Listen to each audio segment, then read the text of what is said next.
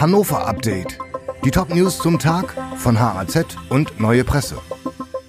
Sonnabend, der 8. April.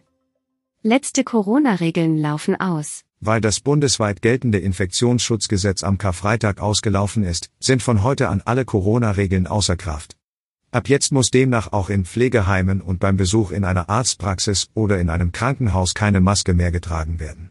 Nach Zahlen des Robert Koch Instituts RKI sind in Niedersachsen seit Beginn der Pandemie rund 14.000 Menschen an oder mit Corona gestorben. Bis zu 1000 Teilnehmende bei Ostermarsch erwartet. Beim traditionellen Ostermarsch der Friedensbewegung werden am Sonnabend in Hannover bis zu 1000 Teilnehmende erwartet. Er steht unter dem Motto Zitat den Frieden gewinnen, nicht den Krieg.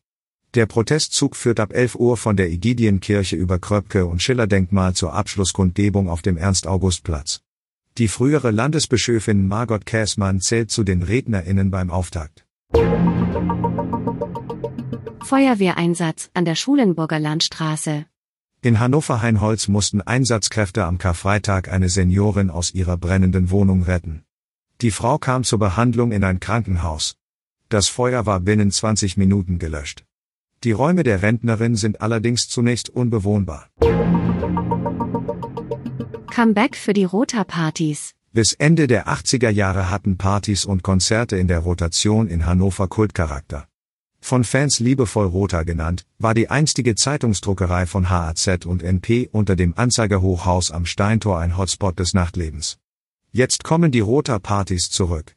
Am 17. Mai startet die Revival-Reihe Rotation 2.0 in der alten Druckerei des Matzak Verlagshauses in Bemerode. Die Redaktion für dieses Update hatte Volker Wiedersheim. Alle weiteren Ereignisse und Entwicklungen des Tages ständig aktuell auf haz.de und neuepresse.de.